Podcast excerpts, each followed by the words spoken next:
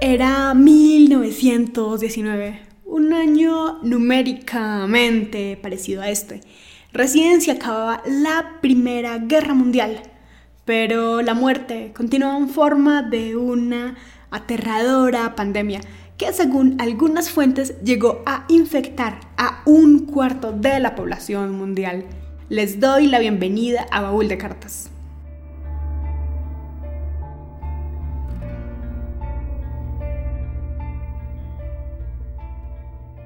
La carta de hoy es escrita en 1918 por un médico que estaba en el hospital de una base militar en Massachusetts. Él escribe la carta a un amigo que iba a llegar para ese mismo hospital, que también era médico, y él empieza a describirle lo que sospecha que es una pandemia eh, de influenza y que estaba matando a cientos de sus soldados todos los días. En esta carta que hoy presento se describían las personas cuando ingresaban al hospital. Tenían manchas oscuras en los pómulos y en muy pocas horas esas manchas se iban extendiendo por toda la cara, al punto que no se podía distinguir el color de piel original de las personas que estaban en este campamento. Y además era solo cuestión de algunas horas para que llegara la muerte por asfixia. Hoy hablaremos de la conocida como gripe española o la pandemia de influenza de 1918. Les acompaña Sara Gaviria Piedraita.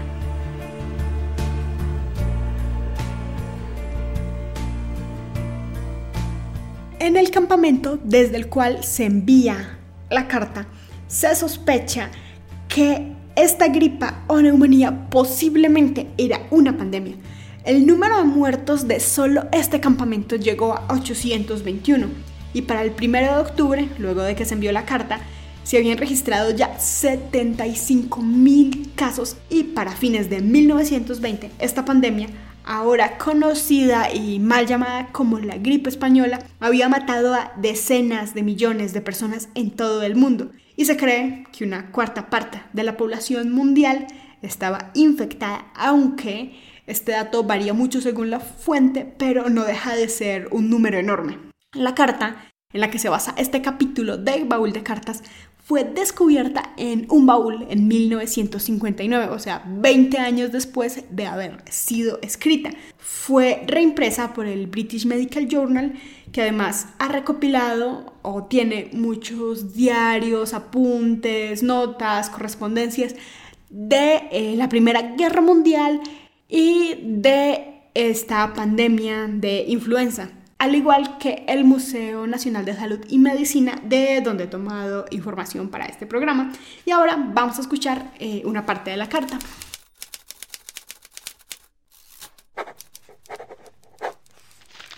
Campamento Divens, Massachusetts. Sala quirúrgica número 16, 29 de septiembre de 1918. Hospital de la Base.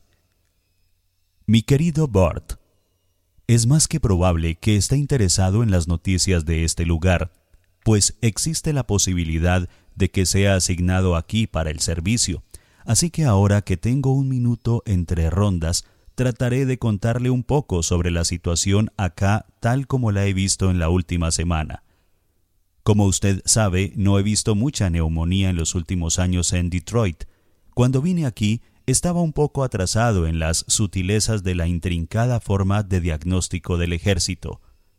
También he tenido durante la última semana una exacerbación de mi antiguo oído podrido, como Artie Ogle le dice, y no he podido utilizar el estetoscopio, pero me las he tenido que apañar con mi habilidad para pillarlos con mi conocimiento general de las neumonías. Lo hice lo suficientemente bien y finalmente encontré un viejo fonendoscopio que armé y desde entonces todo ha estado bien. El campamento Divens está cerca de Boston y tiene cerca de 50.000 hombres, o los tenía antes de que esta epidemia se desatara. Esta epidemia comenzó hace unas cuatro semanas y se ha desarrollado tan rápidamente que el campamento está desmoralizado y todo el trabajo ordinario se detiene hasta que haya pasado.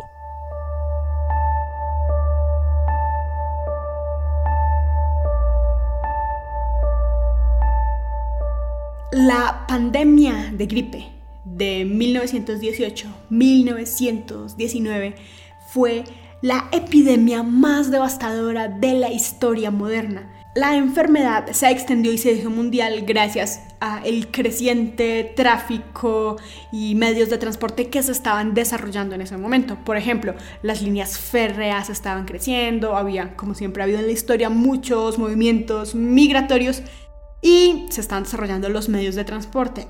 Y así fue que esta enfermedad no tardó en ampliarse por todo el mundo, eh, por África, por Latinoamérica, también por Norteamérica. Y el número de muertes estimado relacionado con la infección en el mundo osciló entre 20 y 50 millones. Esto es muy particular o muy característico de esta pandemia, pero además que a diferencia de otras enfermedades, mm, que generalmente atacan a población muy joven, a niños, niñas, bebés o a personas mayores, esta eh, tuvo mucha mortalidad en personas jóvenes y digamos relativamente sanas. Y pues es una de las cosas que lo caracterizan. Esta enfermedad tenía una progresión muy rápida que hacía que las personas eh, llegaran a la muerte casi inevitablemente. Y es así como eh, es una de las pandemias más mortales de la historia humana aunque tal vez no era la enfermedad más mortal de todas, esta infección viral pues estaba sumada con desnutrición, con campos médicos y hospitales superpoblados, con falta de higiene, que promovieron la sobreinfección. Y esta sobreinfección pues es lo que terminó matando a la mayoría de las víctimas. Todo esto estaba relacionado con un contexto de guerra en donde era muy difícil abastecerse, era muy difícil tener salud, era, todo estaba superpoblado, espacios muy saturados y pues la guerra era un elemento importante. Porque recordemos que nada mata tanto como la guerra. Esto no se nos puede olvidar cuando vivimos en un país y en un mundo que está constantemente en guerra.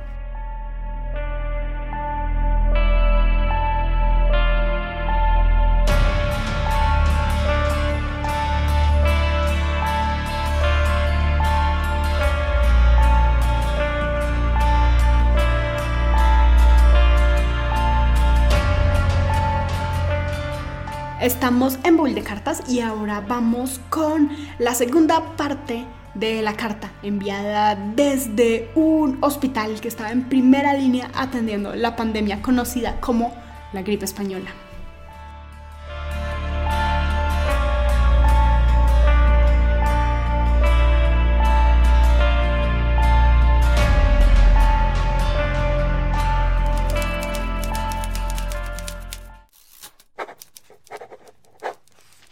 Estos hombres comienzan con lo que parece ser un ataque de gripe o influenza, y cuando son llevados al hospital desarrollan muy rápidamente el tipo de neumonía más viscoso que jamás se haya visto.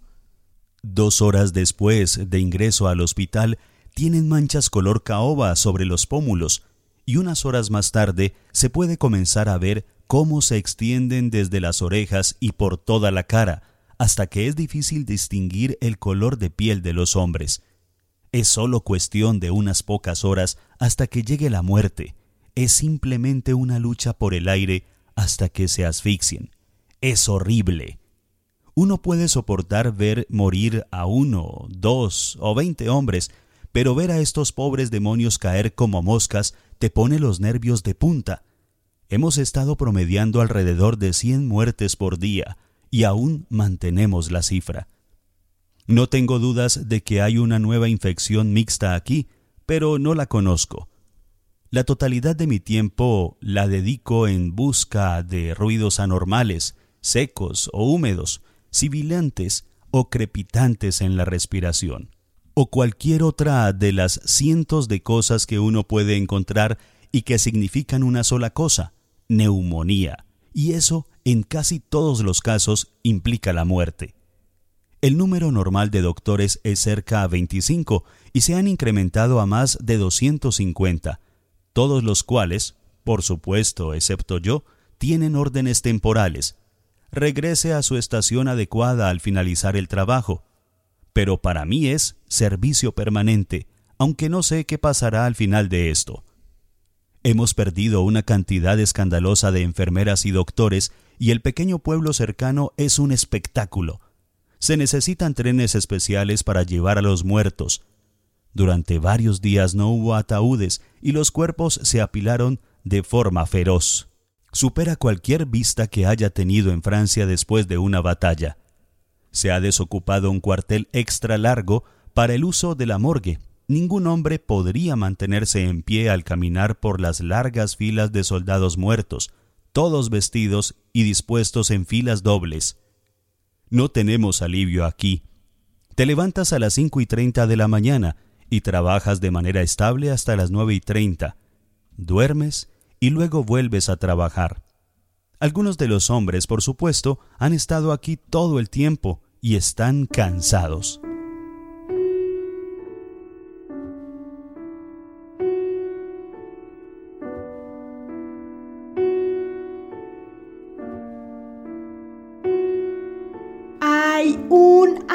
Registro fotográfico de imágenes muy interesantes que aunque tienen más de 100 años, lucen muy vigentes. Algunas imágenes muestran un conductor no dejando subir, impidiendo el paso a pasajeros que no tuvieran tapabocas. Avisos con instrucciones para elaborar los propios tapabocas caseros, y así como enfermeras, soldados y campos médicos muy saturados. Para este momento Hubo lugares en donde se acabaron los ataúdes, donde se llenaron todas las morgues. Los trenes ya no se usaban para transportar personas, sino para transportar cadáveres. El médico que escribe esta carta decía que había una avenida más o menos cerca al hospital y que nadie llegaba al hospital desde ese lado de la avenida.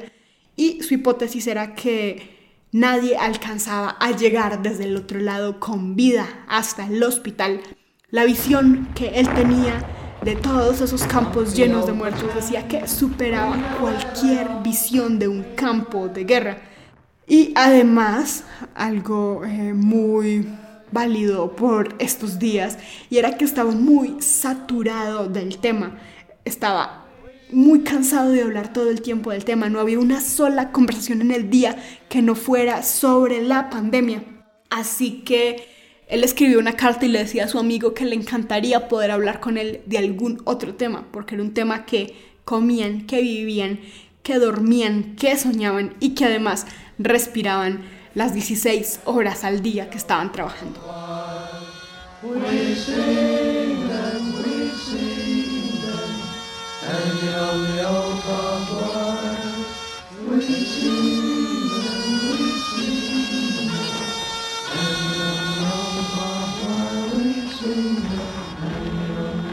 Los cuartos encerrados, los movimientos masivos de tropas de la Primera Guerra Mundial aceleraron la pandemia y aumentaron la transmisión.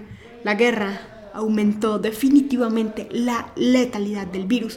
Algunos especulan que el sistema inmunológico de los soldados también se debilitó por desnutrición, por el estrés del combate, por ataques químicos y estaban muy susceptibles a cualquier enfermedad que los atacara.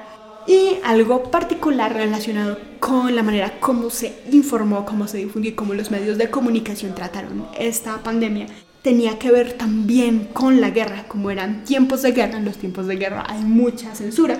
Y eh, para mantener la moral de las tropas y de las personas y de países en guerra, pues se redujeron al mínimo los primeros informes sobre enfermedades y no habían datos reales sobre mortalidad en Alemania, Reino Unido, Francia y Estados Unidos.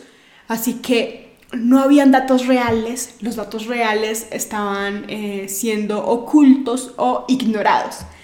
Por lo general se acepta que aunque España era un país neutral en la Primera Guerra Mundial, no había censura de prensa, o al menos no había una censura de prensa en ese momento específico en relación a los otros países. Así que España fue el primer país donde se empezó a informar libre y tranquilamente sobre la enfermedad. La prensa estadounidense y europea, por razones políticas, no reconoció ni transmitió noticias oportunas y precisas sobre el alto número de víctimas entre la población militar y civil muertes atribuidas a la influenza, a la pandemia de influenza en curso.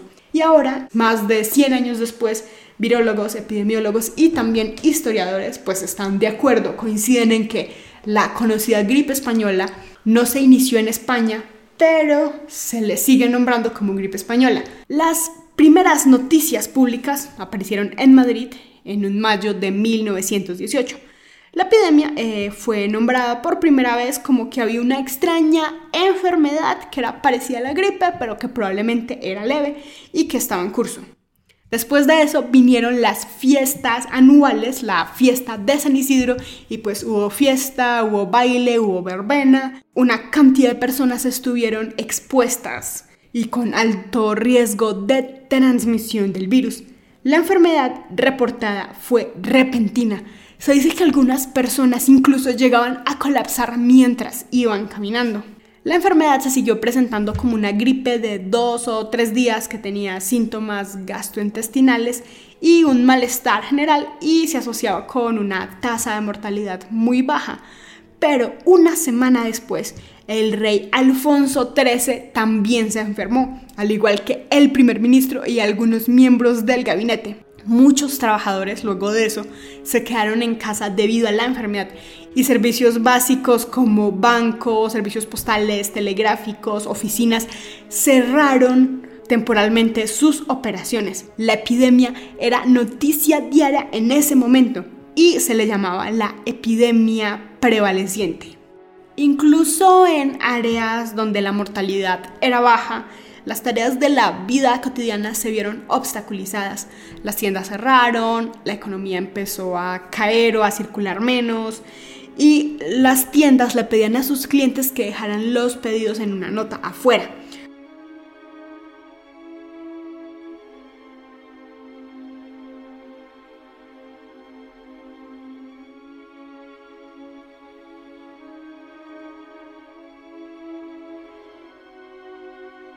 donde se enterraron a los cuerpos sin ataúdes, además estaban muy escasos los ataúdes, en algunos lugares ya se habían agotado. Y el sistema de salud, los sistemas de salud de los países estaban abrumados. Yo tengo datos específicos del sistema de salud español y muestra cómo no lograba dar una respuesta eficiente. Muchas aldeas pequeñas mm, dispersas por el país eh, carecían de asistencia médica. Sus médicos habían muerto y reemplazarlos era muy difícil, así que se mandaban a estudiantes de medicina voluntarios por estos pueblos alejados.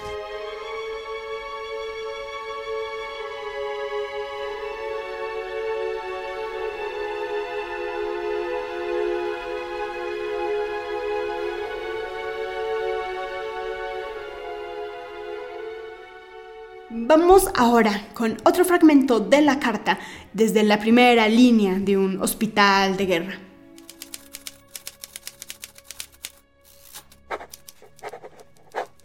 No le deseo mucha suerte, viejo, pero deseo que estuviera aquí por un tiempo al menos. Es más cómodo cuando uno tiene un amigo. Los hombres aquí son todos buenos amigos, pero estoy tan harto de la neumonía que me encantaría encontrar a alguien que no quiera hablar del tema, pero no hay ninguno de todos modos. Lo comemos, lo vivimos, lo dormimos y lo soñamos, por no mencionar que lo respiramos 16 horas al día. Cada hombre aquí tiene una sala con aproximadamente 150 camas, la mía tiene 168 y tiene también un asistente. Usted puede imaginar lo feroz que es hacer el papeleo solo, y el gobierno exige que todo el papeleo se mantenga actualizado. Tengo cuatro enfermeras de día y cinco enfermeras de noche, mujeres, una maestra de barrio y cuatro ayudantes. Entonces puede ver que estamos ocupados. Escribo esto de manera gradual. Puede pasar mucho tiempo antes de que pueda enviarte otra carta, pero lo intentaré. Hasta luego, viejo amigo. Dios esté contigo hasta que nos volvamos a ver. Sargento Roy.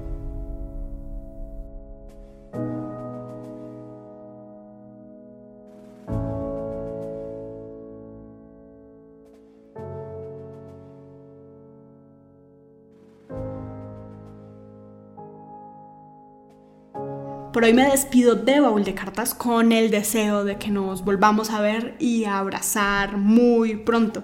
Espero que, que nos haya generado alguna reflexión esta historia sobre la pandemia de 1918-1919 y aunque era una enfermedad que no era realmente mortal, las condiciones asociadas a la guerra y también la desinformación fue realmente lo que impidió a las personas superar la enfermedad.